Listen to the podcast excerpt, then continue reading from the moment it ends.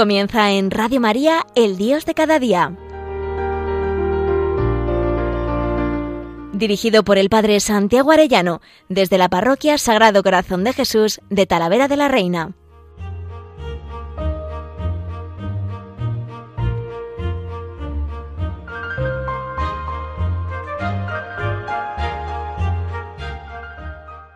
Muy queridos oyentes de Radio María, qué alegría un lunes más con todos ustedes, muy queridos amigos todos en el Señor. Hoy quisiera hablarles de la gratuidad de la salvación, de cómo Dios nos salva por pura misericordia suya. Es la misericordia que quisiera subrayar especialmente en la carta a los romanos, que me ha maravillado rezarla últimamente.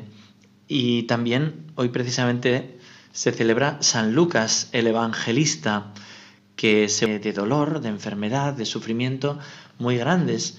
Y por eso hay una perspectiva muy preciosa de la misericordia del corazón de Cristo en todo el Evangelio. Ahí están las parábolas de los apóstoles y hay como una especie de espejo, de paralelo entre el Evangelio y los hechos de los apóstoles empieza con esa anunciación, con la venida del Espíritu Santo sobre María, y comenzará los Hechos de los Apóstoles también con ese Pentecostés, la venida del Espíritu Santo sobre la Iglesia. María es, eh, es la Iglesia y la Iglesia naciente está recibiendo el Espíritu Santo para luego eh, alumbrar en todos los corazones el cuerpo místico de Cristo, ¿no? El cuerpo de Cristo, igual que María alumbrará el cuerpo del Hijo de Dios. Hay un misterio muy bonito ahí de paralelo, como es la acción de, de Dios ¿no? en el Nuevo Testamento y está como en continuidad completa con el Evangelio.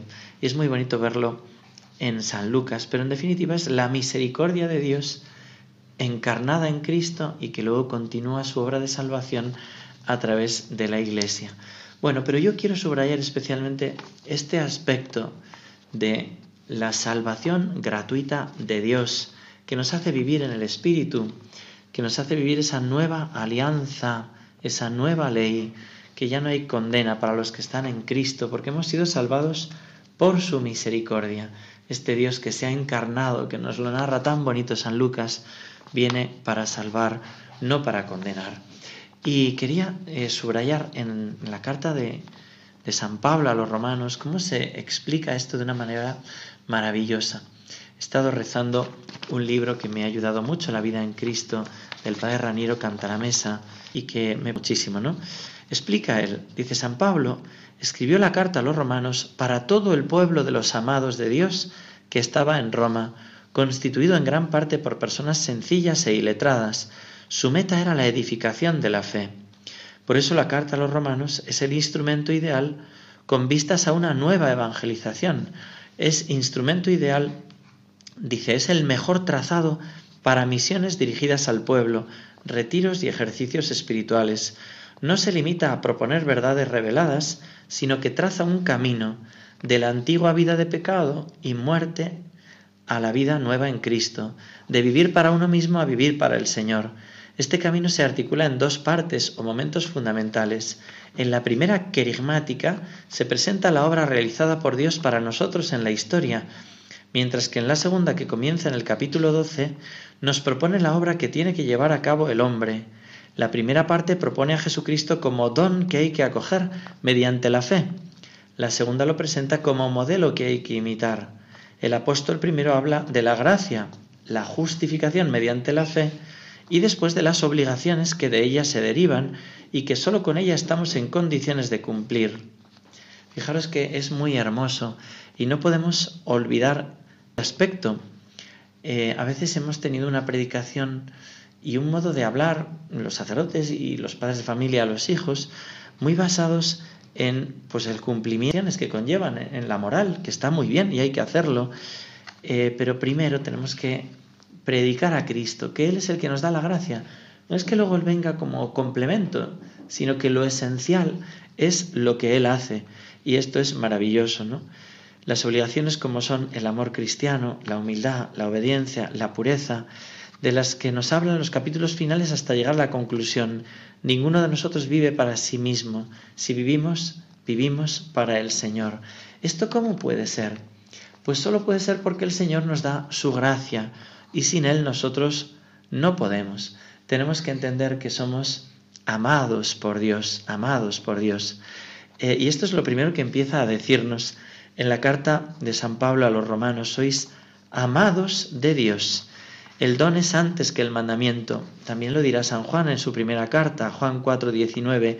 Nosotros amamos porque Él nos amó primero. Y San Pablo dirá en Romanos 5:5, el amor de Dios ha sido derramado en nuestros corazones con el Espíritu Santo que se nos ha dado. Y esta es la clave. Esta es la misericordia de Dios que nos da su misma vida sin la cual nosotros no podemos hacer nada. Por eso lo más importante de nuestra vida no será el hacer, sino el pedir. Ven, Espíritu Santo, regálame este amor que yo no tengo. En el capítulo octavo de la carta a los romanos se nos dirá, nada podrá separarnos del amor de Dios. Nada podrá separarnos del amor de Dios. En todo esto vencemos por aquel que nos ha amado. Nuestro descanso, nuestra fortaleza es su amor, no el nuestro sino su amor. Luego nosotros tendremos que corresponder, pero lo más importante es recibir su amor, acoger su amor, acoger su amor de misericordia. Por eso la clave, ya digo, no está en nuestra voluntad, en nuestras obras. Eso será la consecuencia al sabernos amados y por su gracia, porque si no, no podemos. Dice San Agustín en Catequizandibus Rudibus, dice, toda la Biblia no hace otra cosa que narrar el amor de Dios y todo el empeño nuestro tiene que ser justo ese, contemplar el amor de Dios, dejarnos amar por ese amor y hablar del amor de Dios, no de nosotros, de nuestras obras, sino de su amor. Por eso, San Pablo en la carta a los romanos irá recorriendo ese itinerario. Lo primero que nos dice a los amados de Dios, tú eres amado de Dios, no tienes nada que temer porque Él te ama y de ahí sacarás todo lo demás. Lo segundo que nos dice, a partir de Romanos 1.18, San Pablo explicará que todos pecaron, por tanto todos reo de muerte. Nos hemos sido justificados por la fe. Se ha manifestado la justicia de Dios, dice Romanos 3.21. Y es muy bonito porque la misma expresión es la que utiliza en la carta a Tito, Romanos 3.22. Ahí está la clave. Para todos los que creen, tú tienes que creer en esa bondad gratuita de Dios en que Él te primerea, dice el Papa, en que Él se adelanta en amarte, en que Él es misericordia. Esto será lo más importante cuando decimos, no, es que Dios es eh, justo, qué miedo, Dios es justo, ¿no? Va a venir con su justicia y nos va a caer la del pulpo. Eh, un día pescando con mi tío, que en paz descanse, pido que esté en el cielo, tenía un barquito y íbamos a coger caballas y una de las veces intentando coger caballas, cogimos un pulpo con un anzuelo, fue muy curioso. De repente el pulpo empezó a echar tinta y tinta y tinta y nos puso totalmente negros. O sea, íbamos con unas camisas blancas y, bueno, totalmente manchados de negro todos, ¿no? Y entonces entendí la expresión, te va a caer la del pulpo, como si Dios te manchase o se te mandase ese castigo, te dejase a oscuras, te dejase en tinieblas, ¿no? Con su castigo, ¿no? Viene ahí con la justicia. Y Santa Teresita, que es doctora en la ciencia del amor, nos ha explicado, bueno, y todos los santos en realidad, que todos los atributos de Dios han de ser mirados desde la misericordia. Y a ella decía que le encantaba la justicia de Dios, porque como Dios era justo, lo que quería decir es que da a cada uno lo suyo y lo que nos corresponde en la debilidad es misericordia. Bueno, pues San Pablo lo dice de algún modo en esa expresión Ahora se ha paralelo, ahora se ha manifestado la bondad de Dios, porque la justicia de Dios quiere decir que nos justifica. Justicia de Dios por la fe en Jesucristo para todos los que creen. Él nos hace justos con su justicia. Él con la sangre de su cruz ha establecido esa unión entre el Padre y nosotros que estábamos peleados por nuestros pecados. Y por eso enseguida, en el capítulo 4, San Pablo, después de decirnos que habíamos pecado, que somos amados, que todos hemos pecado y por tanto reo de muerte, pero que somos justificados por la fe, nos hará meditar la pasión. Romanos 4:23. Jesucristo nuestro Señor, el cual fue entregado por nuestros pecados y resucitó para nuestra justificación. El amor de Dios ha sido derramado en nuestros corazones con el Espíritu Santo que se nos ha dado. En efecto, Cuando nosotros estábamos aún sin fuerza en el tiempo señalado, Cristo murió por los impíos. Ciertamente, apenas habrá quien muera por un justo, por una persona de buena, de buena voluntad, también se atrevería alguno a morir por una persona buena. Pues bien, Dios nos demostró con su amor que siendo nosotros todavía pecadores, Cristo murió por nosotros. Con cuánta más razón, pues, justificados ahora por su sangre, seremos por él salvados del castigo. Y entonces es cuando dice que somos liberados del pecado y de la letra que mata, de la letra de la ley que mata, y vamos a vivir con una nueva ley que es el Espíritu Santo dentro de nosotros, que nos hace vivir y cumplir las exigencias de la ley, pero como enamorados. Esto lo explicaré un día más despacio que me, me apasiona. En Romanos 6.1 nos dirá, muertos al pecado, vivimos para Dios. Hemos sido liberados de la ley, de modo que podamos servir en la novedad del Espíritu y no en la caducidad de la letra. Romanos 7, 6. Es maravilloso entender cómo ese quicio de la carta eh, de San Pablo, que es Romanos 8, es como la, la cumbre ¿no? de, de, de, esa revelación que nos está expresando lo que nos quiere decir el Señor, ¿no? Pero el capítulo sexto de la carta a los romanos sigue desarrollando el tema de la salvación, pero desde otro punto de vista. Hasta ahora San Pablo nos ha hecho descubrir cómo se entra en la salvación gratuitamente por la fe. Nos ha hablado del autor de la salvación y del acontecimiento que la ha hecho posible, Jesucristo con su pasión y detrás de él el Padre con su compasión. Ahora el apóstol comienza a hablarnos del contenido de la salvación, es decir, de sus elementos constitutivos. Dicho contenido tiene un aspecto negativo, que es la liberación del pecado y de la ley, que lo contará en Romanos 6, 7, y otro positivo, que es el don del Espíritu Santo, que es Romanos 8. Así describieron la salvación los profetas que habían anunciado la nueva y eterna alianza, y así se ha realizado. Os purificaré de todas vuestras impurezas e idolatrías, os he de purificar, os daré un corazón nuevo y os infundiré un espíritu nuevo. Es decir, nos va a meter la ley en el corazón, nos va a conceder vivir no por el miedo, sino empujones de gracia, por la plenitud de la gracia de Dios en nosotros, que nos llevará a cumplir la ley, pero no por el miedo, sino por el amor. Por eso dice la carta a los romanos en el capítulo 8, no hay pues condena alguna para los que están en Cristo Jesús, pues la ley del Espíritu que da vida en Cristo Jesús te ha librado de la ley del pecado y de la muerte. Lo que era imposible a la ley por cuanto estaba debilitada a causa de la carne, lo ha hecho Dios enviando a su Hijo en semejanza, en semejanza de carne de pecado, y en orden al pecado condenó el pecado. Esta, nosotros acojámonos siempre a la misericordia, no vayamos con nuestras obras, porque yo mis obras, no, no, no, si todos a cantar a la misericordia de Dios, que es lo único que tenemos que cantar. Dice así esta canción.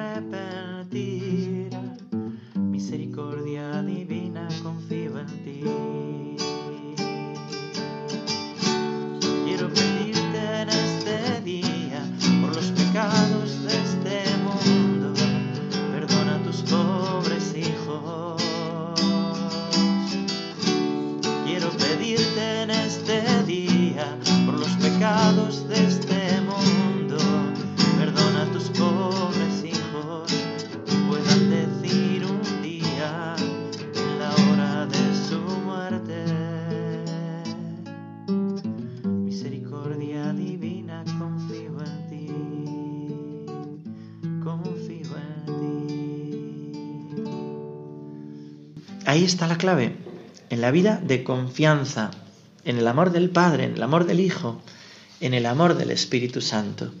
Pero muy especialmente ahora, contemplando en ese capítulo 8 el don de la adopción filial. Nosotros no vivimos ya como esclavos, ¿no? Como, como quien tiene miedo continuamente a ser castigado. Vaya que sí, huimos con santo temor de todo lo que pueda ofenderle, pero nosotros queremos vivir y cumplir la ley por el amor, por el amor movidos a impulsos del Espíritu Santo. como Pero que no tenemos que caer en ese pecado contra el Espíritu Santo, de no dejarnos amar, que esa es la clave, ni por presunción, porque yo no necesito que venga un Dios a salvarme, ni por desesperación. Yo soy Y es muy hermoso vivir como hijos de Dios. Lo que dice la carta a los romanos, o hoy contemplando San Lucas podemos mirar la parábola del Hijo pródigo. Somos hijos amados y el Padre nos espera siempre con su misericordia. Y cuando llegamos nos llena cuantos se dejan llevar por el Espíritu de Dios. Esos son hijos de Dios. Pues no habéis recibido un espíritu de esclavitud para recaer en el temor, sino que habéis recibido un espíritu de hijos de adopción en el que clamamos Abba, Padre. Ese mismo espíritu da testimonio de que somos hijos de Dios. Ya no vivimos en el temor, vivimos como hijos gozosos, porque sabemos que la clave es su misericordia y que Él es el que nos está llevando continuamente. Es un gozo saberse amado de Dios nuestro Padre, aunque nosotros somos pecadores, pero Él nos quiere también siendo pecadores y Él poco a poco nos quiere ir transformando y nosotros vaya que sí queremos no ofenderle nunca. Dios es mi Padre, qué feliz soy. Jesucristo es mi redentor. Si Él ha muerto por nosotros, ¿quién nos condenará? Si Él nos justifica, si Él es el que nos juzga, si Él es el que es misericordioso, ¿no? ¿Quién nos separa angustia la persona? Y por eso San Claudio llegará a decir, aunque yo llegase a perder mi gracia por el pecado, no perderé mi esperanza.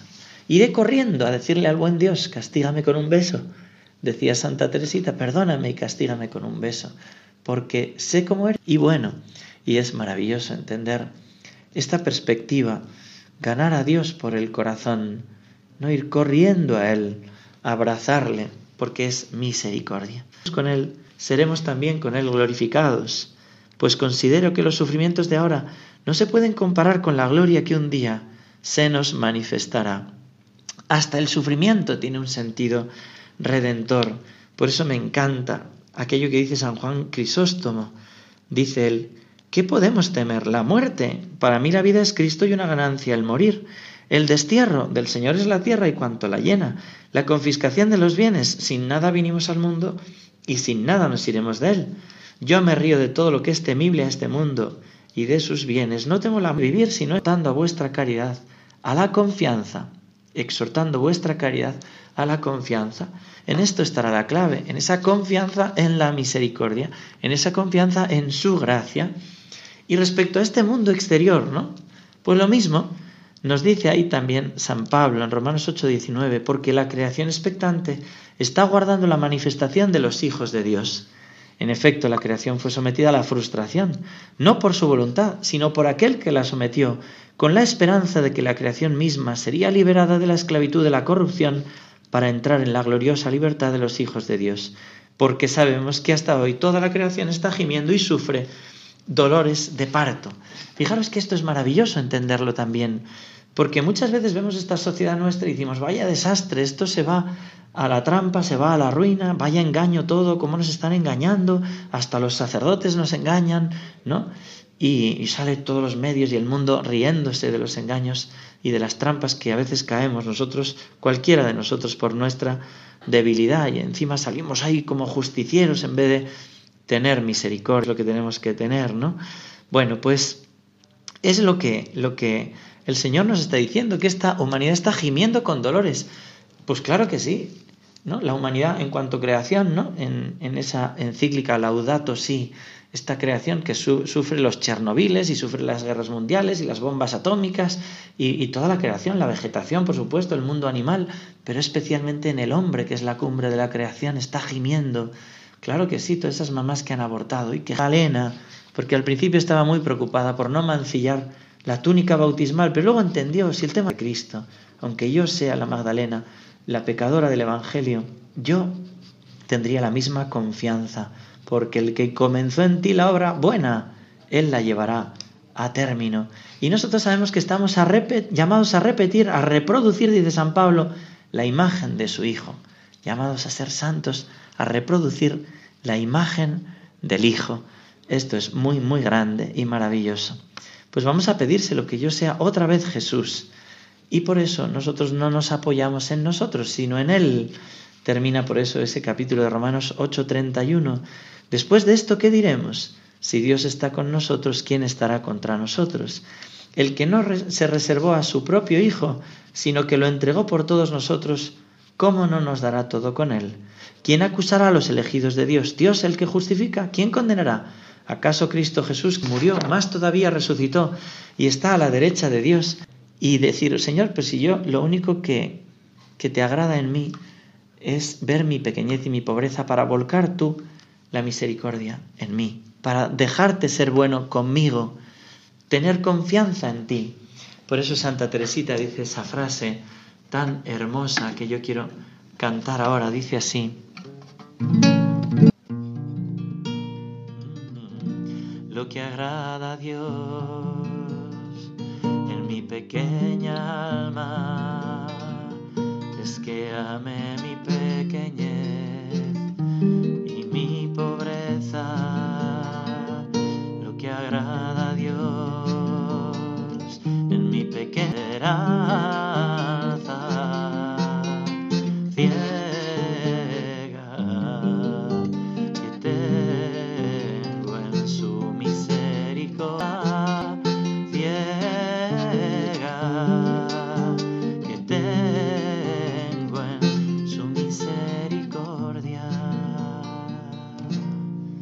Hoy San Lucas, evangelista de la misericordia.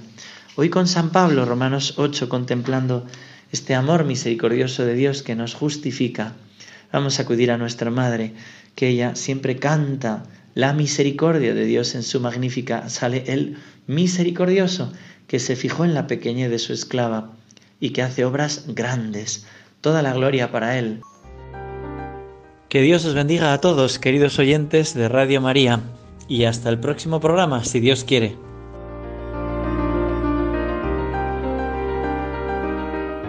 Finaliza en Radio María, El Dios de cada día.